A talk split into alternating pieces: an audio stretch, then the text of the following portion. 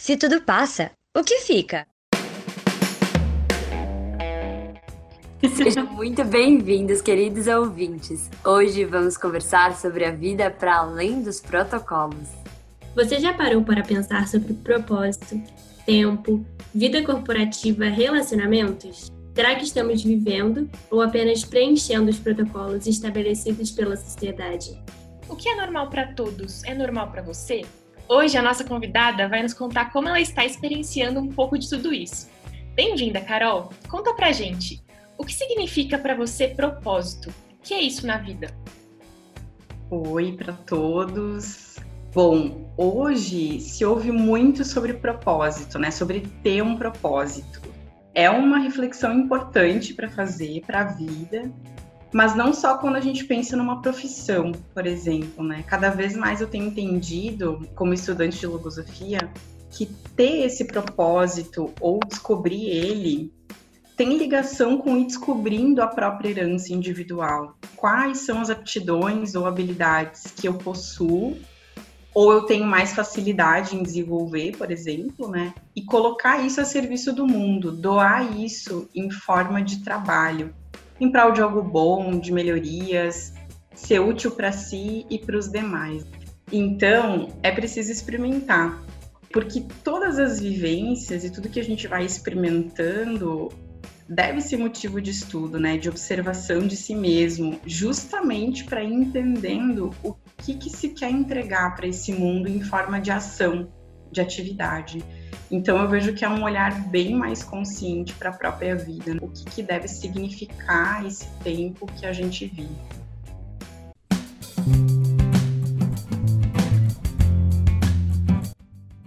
Você mencionou sobre a vida para além dos protocolos. O que, que significa isso, Carol?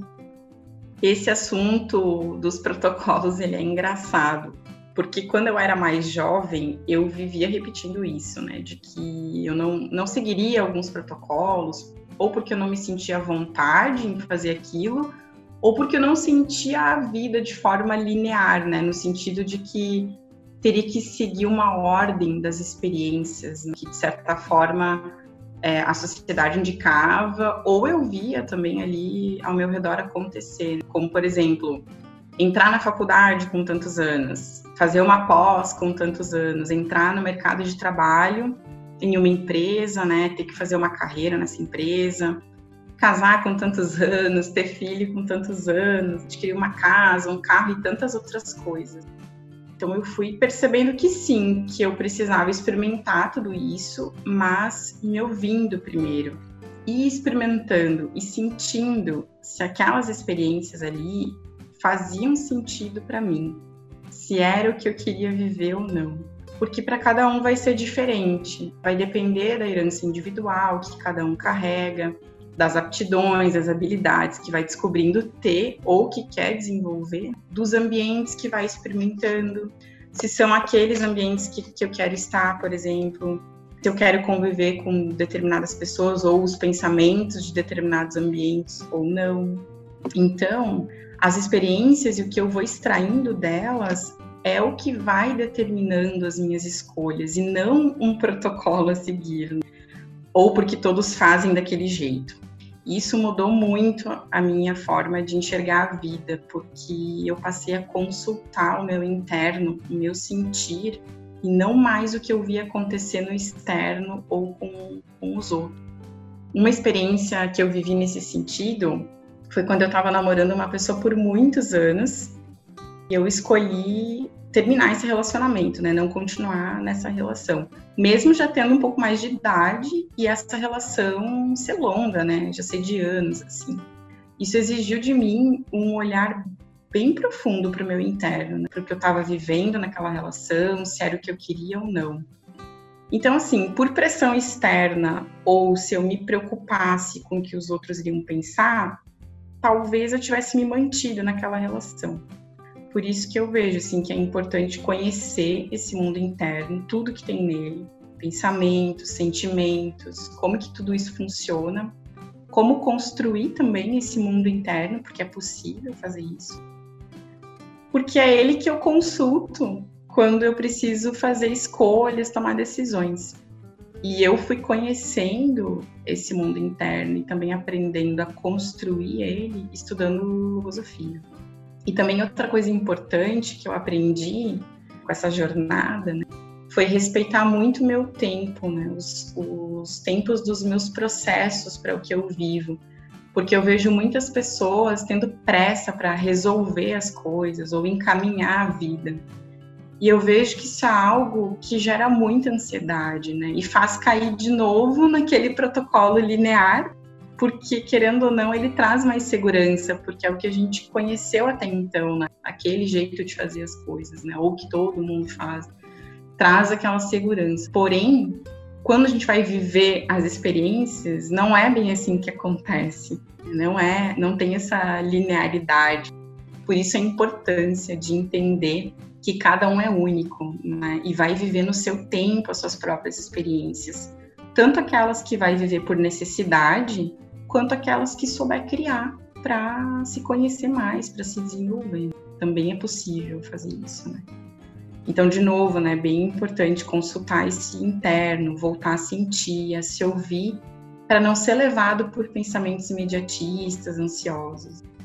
Eu sempre me perguntava, e ainda me pergunto, quando algum pensamento de pressa me, me invadia, me invade, assim, até hoje. Quem é que tá falando? Eu pergunto. Se sou eu ou um pensamento que não é meu. E é bem difícil começar a separar os pensamentos e colocar ordem na mente. É um exercício e tanto, mas só assim foi ficando possível me escutar melhor, sabe? E a gente aprende estudando nessa escola que os pensamentos têm vida própria. Por isso merece bastante atenção e bastante estudo. Parece que precisa de muita valentia e confiança em si mesma para viver essa vida para além dos protocolos, né, Carol?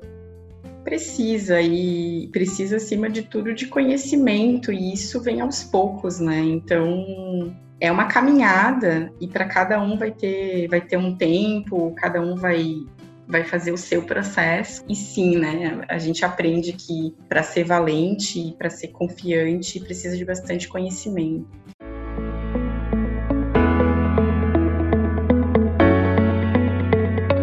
Carol, você estava nos contando sobre a vida profissional, né, e sobre propósito de vida. Diz pra gente como saber lidar com esse universo corporativo em que muitas vezes aparecem, né, algumas disputas de poder. Como que esse conhecer a si mesmo te ajuda a lidar com esses conflitos que estão aparecendo no trabalho? É uma parte interessante, assim, porque as minhas experiências, a maioria delas, né, aconteceram nesse campo experimental corporativo, o mundo das empresas, o universo corporativo. Eu vivencio ele há mais ou menos uns 10 anos. Como qualquer ambiente, ele tem seus pensamentos predominantes. Então foi preciso conhecer muitos deles para aprender a lidar. E até hoje eu faço isso. Então, não é um ambiente onde imperam sempre pensamentos de bem, não. Né? Existem os jogos de poder, o mal revestido de bem.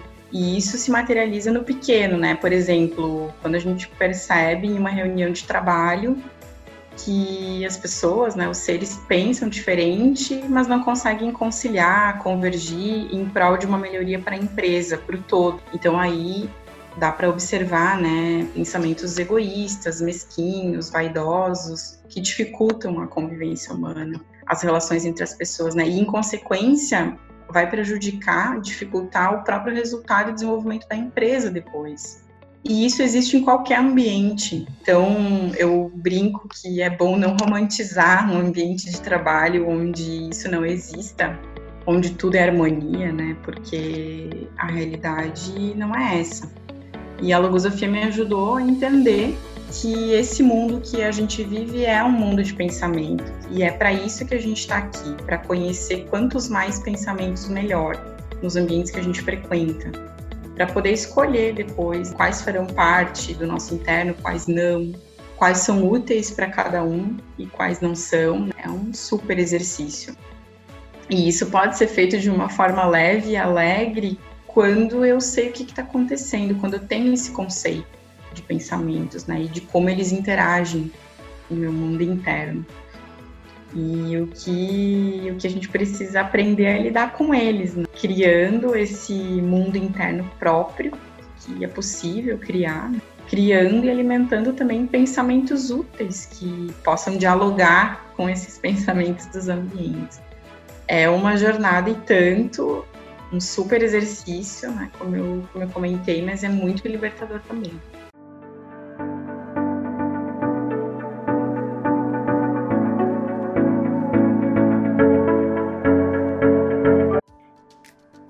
Que incrível esse conceito de pensamento e de mundo interno e mundo próprio que você está apresentando, Carol. E conta pra gente, se tudo passa, o que fica? Então, eu escutava muito e ainda escuto, né, que tudo vai passar, tudo ia passar. Que tal sensação, ou sentimento, ou pensamento era sempre para deixar vir e ir porque ia passar. E aí eu comecei a me perguntar, né, tá, mas então eu vou deixar ir e vir e não vou fazer nada com isso? Perguntava também, bom, mas se tudo passa, o que que fica disso? Então, assim, o que fica para mim é essa certeza de que sim, as experiências todas vão passar, as sensações, os pensamentos vão passar, mas eles querem me dizer algo, né? Então eu preciso querer entender, preciso buscar conhecimento para entender o que, que querem me dizer. Isso para mim é viver as experiências com consciência do que elas significam para a vida. E para mim, as experiências que eu vivo, elas têm significado recolher os meus fragmentos, né? E recolhendo os meus fragmentos, conhecendo mais de mim mesma através dessas experiências, desse meu mundo interno e da minha conexão com Deus. Né? Sabe que eu fui observando através das sensações que sempre tinha um vazio dentro, por mais atividades que eu tivesse ou experiências que eu vivesse eu me vi tentando preencher esse vazio com coisas externas, com trabalho, com lazer, com comida, com pessoas. E ainda assim, aquilo não me nutria, não apaziguava, não era o suficiente. E foi aí que, mais uma vez, me voltando para o meu interno, eu fui me perguntando o que eu realmente gostava de fazer, que me conectava com a minha herança individual, que me nutria de um amor maior, mais amplo. Então eu recordei da minha infância, né, do que, que eu gostava de fazer lá naquela época, que tinha a ver com arte, com dança, com música, o canto, trabalhos manuais com a terra, o cuidar, o nutrir os demais, o ser útil realizando isso. Então eu fui revivendo algumas dessas coisas da infância, colocando elas em prática de novo nos vários ambientes que eu atuo, né? Não só no trabalho, atuando hoje com gestão de pessoas, e sim também revivendo a dança, a música, a conexão com a terra, com a natureza. E aí eu fui percebendo que aquilo me conectava com o que eu tinha de melhor em mim e me nutria de um amor ilimitado, né? Um amor pela vida, pelas pessoas, por esse mundo, por tudo que eu vivo nele. Então eu fui aos poucos me conectando de novo com esse amor que hoje eu entendo que é o amor do Criador. Então, eu sinto muito isso, assim, que a gente precisa aprender a refazer essa conexão com o Criador. Que para cada um vai ser de uma forma, né? Porque tem a ver com a herança que cada um traz, individual, né? E também com esses novos fragmentos que a gente vai recolhendo das experiências que a gente vive nessa etapa de vida. Né? Aqui também tem um super propósito, essa reconexão com o Criador. Né? Então, o que fica para mim é isso, e acho que vai ser sempre isso, né? esse fio que me liga ao Criador e que cabe a cada um de nós buscar. E para vocês, queridos ouvintes, se tudo passa, o que fica? Ah, e um recado muito especial: no próximo domingo teremos o episódio de final de ano e com um tema muito importante. Será que aproveitamos a jornada da nossa vida? Ou apenas estamos pensando nos resultados e conquistas? Nos vemos lá! Para mim, o que fica é o valor que a gente